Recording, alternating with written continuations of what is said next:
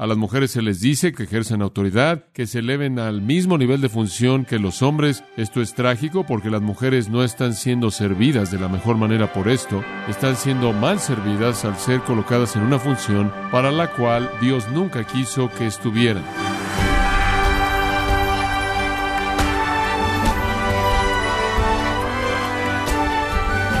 Gracias por sintonizarnos en esta edición de Gracia a vosotros con el pastor John MacArthur. Hay quienes definen que el cristianismo está en contra de la participación de la mujer en sus tareas, pero son aquellos que usan la estrategia de repetir una mentira varias veces para que la gente la acepte como verdad. Entonces, ¿cuáles son las verdades bíblicas que disipan las falsas acusaciones de que el cristianismo es antimujer, por decirlo así? Al escuchar al pastor John MacArthur en la voz del pastor Luis Contreras, veremos que la enseñanza cristiana no trata a la mujer como una creación de segunda. En la serie, el alto llamado de Dios para la mujer, en gracia a vosotros. Abramos nuestras Biblias en 1 de Timoteo capítulo 2. 1 de Timoteo capítulo 2. Estamos viendo de nuevo los versículos 9 al 15. 1 de Timoteo capítulo 2, versículos 9 al 15. Ahora recuerde que conforme Pablo escribe este epístola a Timoteo, la instrucción que es dada aquí es para que Timoteo se la dé a la iglesia en la que él está involucrado en ese momento. Esto es la iglesia en la ciudad de Éfeso, en Asia Menor, la cual sería Turquía moderna en la actualidad. Éfeso había sido una gran iglesia, pero había caído en error doctrinal y en una vida impía. Pablo entonces ha dejado a Timoteo en esa ciudad para trabajar con esa iglesia para fortalecer las cosas. El capítulo 3, versículo 15, identifica su tarea que consiste en enseñarles cómo conducirse en la casa de Dios, la cual es la iglesia del Dios viviente, columna y baluarte de la verdad. Entre los problemas en la iglesia en Éfeso, había un problema relacionado con las mujeres. Había herejía en general, había inmoralidad e impureza en general, y afectó tanto a los hombres como a las mujeres, pero una cosa en particular se había convertido en un problema ahí, y ese fue que había ciertas mujeres en la iglesia que estaban usurpando las funciones de autoridad de los hombres y deseaban ser las maestras oficiales de la iglesia. Habían otras mujeres que estaban viniendo a adorar de una manera inapropiada estaban vestidas de manera inapropiada para la adoración, tenían una actitud de corazón inapropiada para la adoración y estaban negando con su conducta la profesión misma de sus labios de conocer y adorar a Dios. Y entonces los versículos 9 al 15 corrigen este asunto de las mujeres en la iglesia y cómo deben funcionar y servir ahí. Es innecesario decir que el tema es medular para nuestra sociedad en la actualidad. La destrucción moderna en el propósito de Dios al crear a las mujeres es muy trágico. La función de las mujeres en la actualidad y como consecuencia su definición de diseño y su bienestar definitivo en su vida, su significado y sentido de satisfacción continuamente está siendo atacado y pervertido. Lo triste es que las mujeres no son las que ganan, sino que las mujeres son las víctimas de esto. A las mujeres se les dice que sean valientes, que sean personas que confrontan, que sean independientes, que sean competitivas, que asuman el liderazgo, que ejerzan autoridad, que sean las que ganan el pan, que se eleven al mismo nivel de función que los hombres y no adopten una función secundaria en esa área. Y tristemente, de manera trágica, hay iglesias e instituciones y universidades evangélicas y seminarios que han creído esto, aunque la palabra de Dios es absolutamente clara en el asunto. Están dispuestas en este día moderno, en los últimos 15 o 20 años,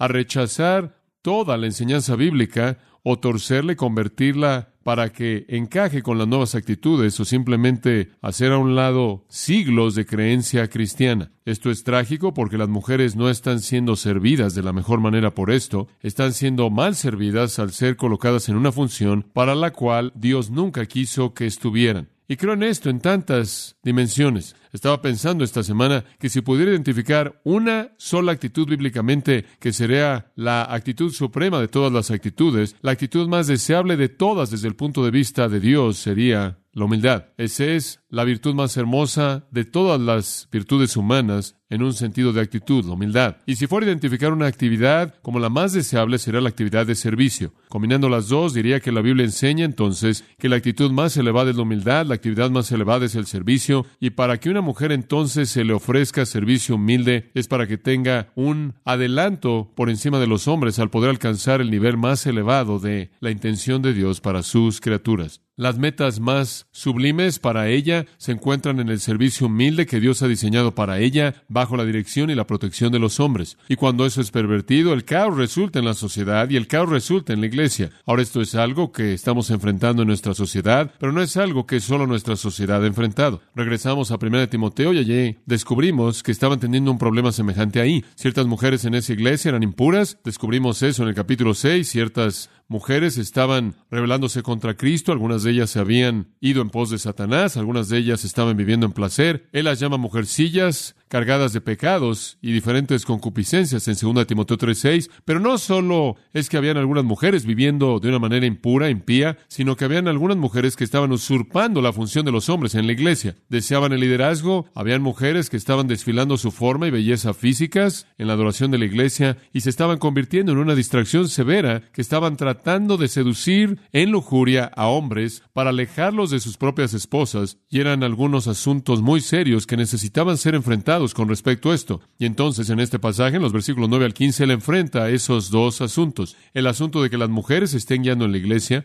y el asunto de que las mujeres estén apareciendo de manera indecente en la iglesia, viniendo a adorar a Dios cuando de hecho su deseo era presentarse a sí mismas de alguna manera indecente con algún fin personal de lujuria. Y Timoteo entonces es instruido en proveer enseñanza apropiada para que la iglesia enfrente tal indecencia de conducta y tal perversión de función como se estaba manifestando. Ahora, al ver los versículos 9 al 15, hay seis elementos que bosquejan el diseño de las mujeres, seis elementos que hablan del lugar de la mujer en la iglesia. Pablo habla de su apariencia, su actitud, su testimonio, su función, su diseño y su contribución. Y son las seis que estaremos viendo conforme avanzamos a lo largo de la sección. Regresemos en primer lugar para ver su apariencia en el versículo 9. Pablo escribe, mismo, y lo que quiere decir con eso es que, así como Acabo de explicar cómo los hombres deben actuar en la adoración, deben orar y deben asegurarse de que tengan manos santas y de que sus corazones no estén llenos de enojo y disensión, así como he hablado del asunto de que cómo los hombres deben conducirse.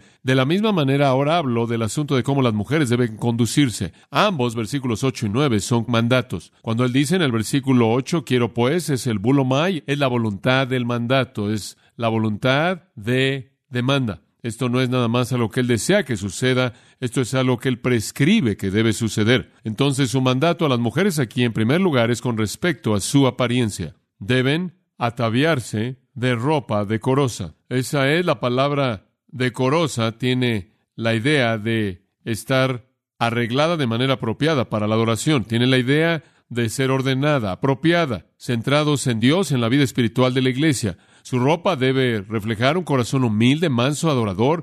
Su ropa debe reflejar una gratitud por su belleza y un esfuerzo por adornar su belleza, pero no una preocupación consigo misma y no diseñada para llamar la atención a sí misma o tener un propósito malo. Ella debe diseñar su arreglo de tal manera como para apuntar a la piedad de ella y apuntar a la gente al Dios que ella adora. Él se vuelve muy específico al final del versículo 9, como vimos en nuestro último estudio. Él dice que ella no debe adornarse con cabello o con peinado ostentoso, una palabra antigua, u oro, perlas o vestidos costosos, y aquí él identifica los adornos de extravagancia de esa época que usaban como la costumbre. Estas eran las marcas de una mujer extravagante. Eran característicos en ese tiempo de una mujer que quería llamar la atención a sí misma. Entonces Pablo prohíbe el vestirse para llamar la atención a uno mismo, vestirse para desfilar la riqueza, vestirse para estimular el deseo sexual o la lujuria en alguien más, vestirse para alejar al marido de alguien más, vestirse para demostrar una falta de sumisión o sujeción al marido de uno. Cualquier cosa como esa profana la adoración. Cualquier cosa como esa deshonra a Dios. Y vimos cuando vimos ese versículo que la mujer cristiana debe adornarse, debe arreglarse de una manera que llama la atención a su virtud y no a su riqueza, a su virtud y no a su forma física, a su humildad y no a su soberbia, a su intención piadosa en la adoración y no a su intención mala. deben llamar la atención por la manera en la que se visten al Dios que adoran. Entonces, en primer lugar, tratamos con su apariencia. En segundo lugar, su actitud, de regreso al versículo 9, a la mitad del versículo. Él dice, la actitud dentro de esta mujer debe ser una de dos cosas, temor piadoso y dominio propio. Esas dos palabras se combinan para expresar la actitud de corazón que es el adorno verdadero de una mujer. En primer lugar, temor piadoso tiene la idea de modestia mezclada con humildad, modestia mezclada con humildad. La idea de raíz de la palabra es un sentido de vergüenza, no de que ella está avergonzada de ser una mujer, no que ella está avergonzada por ser hermosa, sino que ella tiene un sentido de vergüenza por causar que alguien tenga un mal pensamiento o que se distraiga de la adoración. Ella se avergonzaría de hacer algo así. Ella entonces debe arreglarse en el sentido más puro con una reserva apropiada en el asunto del sexo, de una manera que hace que la gente se distraiga de ella la presencia de Dios. En segundo lugar, ella debe ser caracterizada por el dominio propio. Esto es, ella debe dar evidencia por su arreglo y su actitud de que ella tiene sus pasiones y deseos bajo control. Ella debe mantener el equilibrio delicado entre agradecerle a Dios por la belleza que tiene y también preservar una actitud de humildad y una actitud de piedad y una actitud de dominio propio, de una manera que no llama la atención a sí misma de manera ilícita, sino solo al hecho de que ella ama y adora a Dios. Su arreglo verdadero, entonces, es su virtud y su virtud debe manifestarse de tal manera que contribuye externamente a su virtud. Ahora eso nos lleva, en tercer lugar, en donde nos quedamos la última vez, para apuntar a su testimonio. En el versículo 10, Pablo está muy preocupado por la coherencia en el testimonio de una mujer. En esencia, es esencial, dice él en el versículo 10, para esas mujeres que profesan piedad, que respalden esa profesión con su conducta. Observe lo que dice, sino, en lugar de lo que hemos visto como arreglo, en el versículo 9 al final, ella debe arreglarse con buenas obras. Y en paréntesis dice él, como corresponde a mujeres que profesan piedad. El punto aquí es una mujer profesando piedad, esa es la idea principal, ese es su testimonio. La palabra profesan es una palabra que significa comunicar de manera fuerte, significa hacer un anuncio público. Y lo que él está diciendo aquí es que cualquier mujer que ha hecho un anuncio público acerca de su compromiso con el Señor, si ella ha profesado piedad, si ella ha profesado estar entregada a Dios y adorar a Dios, entonces ella debe conducirse de tal manera que ella es coherente en su actitud, y arreglo y actividad como también con esa profesión. Eso parece ser más bien obvio. La palabra piedad es una palabra muy, muy directa. Theo Sabea tiene el nombre de Dios ahí, la palabra para Dios. Básicamente significa reverencia para Dios. Cuando usted dice ser cristiano, usted está diciendo ser reverente a Dios. Cuando usted dice ser cristiano, usted está diciendo ser alguien que adora a Dios, que honra a Dios, que adora, que sirve a Dios. Y cualquier mujer que dice servir y amar y adorar y honrar a Dios debe conducirse de tal manera que sus buenas obras respaldan esa profesión.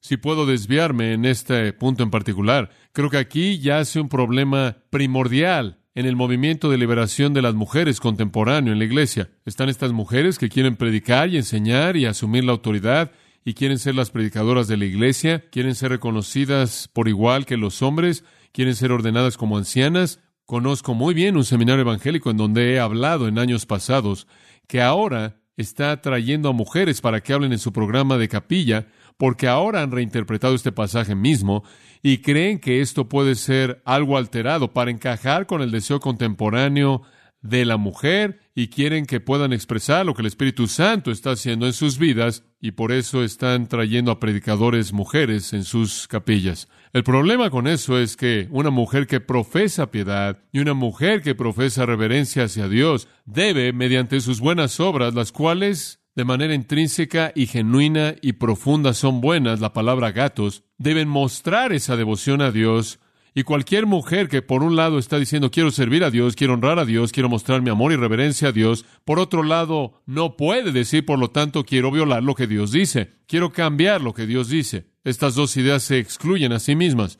Y entonces cuando veo una mujer que quiere salirse del plan diseñado por Dios para ella dentro de la iglesia, para servir a Dios, veo eso como nada menos que una contradicción. Y si una mujer profesa piedad, entonces ella se va a conducir en su actitud en su arreglo y en su actividad, de una manera que es coherente con esa profesión. Y permítanme decir en este punto que la Biblia es tan clara en esto que realmente no debería haber mucha discusión, corriendo el riesgo de oírme un poco simplista en un debate que está ardiendo. Quiero decirles que con todo mi corazón que creo que este asunto es absolutamente claro en las Escrituras. Y no sé cómo alguien con una mente abierta puede venir a la palabra de Dios y puede concluir algo diferente a menos de que no sean diligentes o se vean influenciados como para negar aquello que la palabra de Dios dice acerca de la función de la mujer, que es tan clara que realmente no hay discusión en absoluto.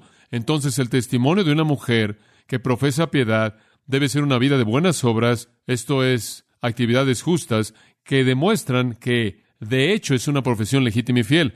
Ahora eso se reduce a cómo se conduce usted en la iglesia. Si usted profesa una reverencia hacia Dios, entonces su actitud al venir a adorar debe de hecho reflejar eso. Usted debe venir con un temor piadoso y un sentido de dominio propio. Si tiene usted una reverencia hacia Dios y usted adora a Dios, usted debe venir arreglada de tal manera y vestida de tal manera como para respaldar esa profesión, llamando la atención a Dios y no usted misma. Y si usted de hecho adora y honra a Dios, usted debe conducir sus actividades espirituales y actividades de la vida de tal manera que que respaldan esa profesión porque son bíblicas y fieles al diseño de Dios para usted. Ahora eso habla del asunto del testimonio de ellas, demostrar su profesión como verdadera por la conducta de su vida. Ahora eso nos lleva al cuarto punto. Esto nos lleva a la función de la mujer, su función. Hemos visto su apariencia, su actitud, su testimonio. Pablo quiere ahora hablar de su función en la iglesia y este es un entendimiento realmente muy, muy esencial. La mujer aprenda. La primera cosa que él dice acerca de la función de una mujer en la iglesia es que ella debe ser un aprendiz.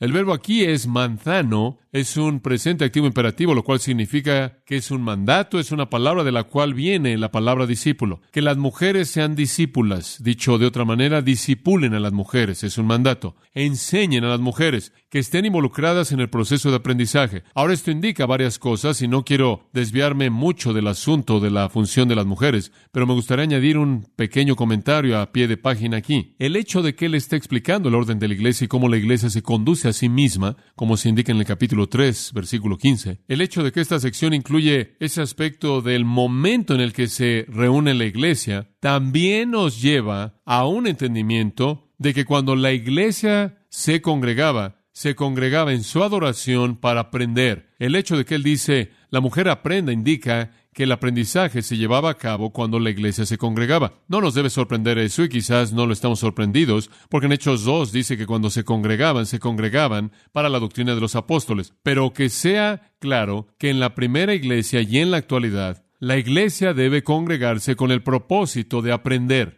Y cuando alguien critica una iglesia como la nuestra u otras iglesias, porque hay una gran cantidad de tiempo y esfuerzo dados al contenido de la enseñanza y dicen que eso no es adoración, están mal en términos del hecho de ver al Nuevo Testamento. La primera iglesia estaba involucrada cuando se congregaba para la adoración y para la mesa del Señor y la adoración y la oración y la comunión también en la diseminación de la doctrina de los apóstoles, de tal manera que una prioridad seria se le daba al área del aprendizaje. Y cuando la iglesia se congrega, Pablo está diciendo, la mujer aprenda. No la saquen para que preparen la comida que van a tener después. No las envíen a todas al cunero o la necesidad que tenga que cubrirse afuera. La mujer aprenda. Debían ser incluidas en la oportunidad de aprender. Ahora dice usted, ¿no es eso más bien obvio? Bueno, podría ser obvio para nosotros, pero aparentemente no lo fue para ellos. ¿Cómo es que eso no fue obvio? Bueno, una de las cosas que aprendimos en el capítulo 1 fue que existiendo ahí en la iglesia efesia en este tiempo, habían venido judíos que estaban aferrándose a su judaísmo. Estaban metidos en genealogías y fábulas que se mencionan en el capítulo 1 versículo 4, capítulo 1 versículo 7 habla del hecho de que estaban metidos en ser maestros de la ley, querían ser rabinos. Hay poca duda en la mente de cualquier persona que estudia Primera de Timoteo que había un elemento dentro de la iglesia de Éfeso que estaba metiendo una mentalidad judaica a la iglesia. Y parte de la tradición judía contemporánea del día era un concepto bajo de las mujeres. La tradición judía del tiempo de nuestro Señor y el tiempo de Pablo había colocado a las mujeres en una posición de perfil bajo. La mentalidad era básicamente mantenerlas ignorantes, descalzas y embarazadas. Ese tipo de mentalidad. Los hombres judíos, francamente, no sentían que las mujeres eran una parte del proceso de aprendizaje necesariamente. No se les prohibía venir a la sinagoga. Venían. Era inmaterial si venían o no. Podían aprender y era algo inconsecuente si aprendían o no. No les demandaban asistir a las festividades, no se les demandaba asistir a los festivales y la mayoría de los rabinos se rehusaban al encontrarse con una mujer a saludarla. Los rabinos no sentían que debían desperdiciar su tiempo instruyendo a una mujer. Entonces había una perspectiva muy baja de la función de una mujer como un aprendiz en asuntos espirituales. Realmente no tenían un lugar significativo en absoluto. Podían escuchar, pero era de poca consecuencia si escuchaban o aprendían algo o no. Ahora usted puede entender que esta mentalidad existía en la primera iglesia cuando el judaísmo con su mentalidad se infiltró con eso.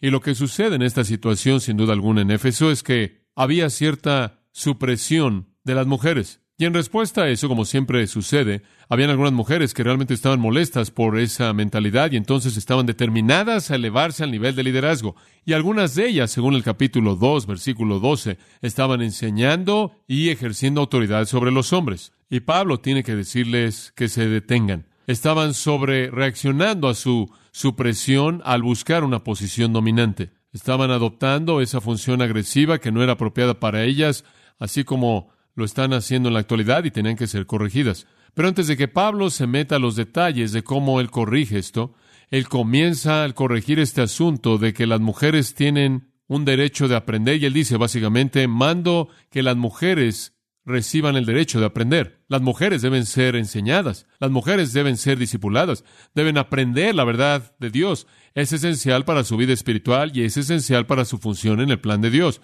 Y aquí encontramos en esa breve afirmación, la mujer aprenda, en el griego es la palabra mujer y después el verbo en el griego, encontramos la igualdad de los sexos en la vida y bendición espirituales. Y eso es lo que quiero que usted vea conforme comenzamos. En términos de vida y bendición espirituales, los hombres y las mujeres disfrutan de igualdad. Ahora, eso no es nada nuevo en el Nuevo Testamento. Eso fue verdad en el Antiguo Testamento y quiero tomar un poco de tiempo para señalarle eso. A pesar de la tradición judía, el Antiguo Testamento no enseñó la supresión de la mujer en asuntos espirituales. Esa fue una tradición no bíblica. El Antiguo Testamento elevó a las mujeres al mismo nivel de los hombres en una posición igual de vida espiritual y bendición.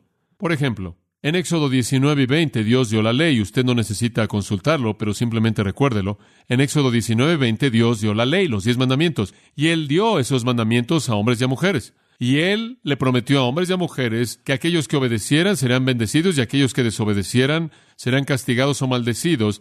Y eso se fue dado por igual a hombres y a mujeres, por lo tanto, fue desde el mismo principio presentado por Dios que tanto los hombres como las mujeres eran responsables por su vida espiritual y su obediencia delante de Dios. En Deuteronomio 6, en donde usted tiene el Shema, Jehová nuestro Dios, Jehová no es, y después usted tiene la instrucción de que usted debe amar al Señor tu Dios con todo tu corazón, alma, mente y fuerzas. Eso no está apartado únicamente para los hombres, eso es para los hombres y las mujeres, y las familias debían hablar de eso todo el tiempo, enseñarlo a sus hijos de tal manera que tanto el decálogo externo de Éxodo 19 y 20 y la actitud interna de amor hacia Dios fue demandado de hombres y mujeres. No había diferencia en esas áreas. En Éxodo 12, cuando Dios ordenó la Pascua, la cual era la celebración más importante en el calendario del año para los judíos, esa gran celebración del poder redentor de Dios a librarlos de Egipto, eso fue para hombres y mujeres. Ambos debían estar involucrados no solo en la conducta bíblica responsable, la obediencia responsable, sino que también debían ser responsables en involucrarse en la alabanza y la adoración que involucraban los festivales del pueblo, hombres y mujeres. Además, me parece interesante que a lo largo del Antiguo Testamento se dieron castigos por el pecado de manera igual para todo el pueblo, hombres o mujeres. En Éxodo capítulo 21, versículos 28 al 31, en donde habla de lo que usted hace con un buey que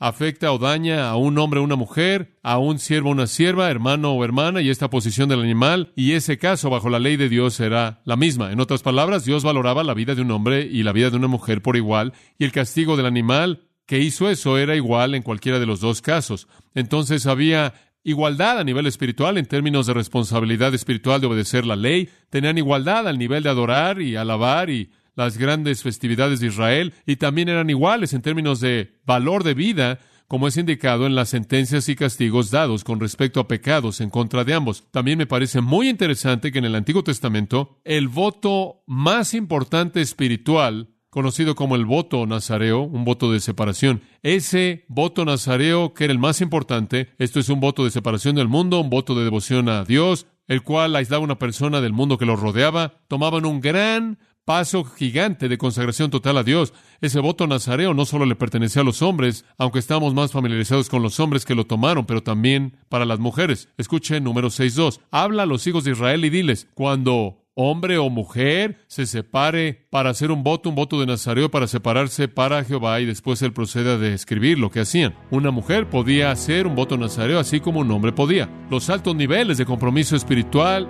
de ninguna manera estaban restringidos solo para los hombres. Había igualdad en términos de vida y responsabilidad espirituales. Además, en Proverbios capítulo 6 y el versículo 20, un versículo muy interesante, indica que había igualdad entre los sexos en el conocimiento de la ley de Dios y la responsabilidad de enseñar esa ley dentro de la familia. Proverbios 6:20, guarda, hijo mío, el mandamiento de tu padre y no dejes la ley de tu madre. La suposición ahí es que tanto el padre como la madre habían conocido la ley de Dios y cuando habían mandado a sus hijos a hacer cosas, estaban reflejando a esos hijos la verdad de Dios. Ambos sexos entonces eran responsables de enseñar la ley de Dios, lo cual significa que deben conocer la ley de Dios.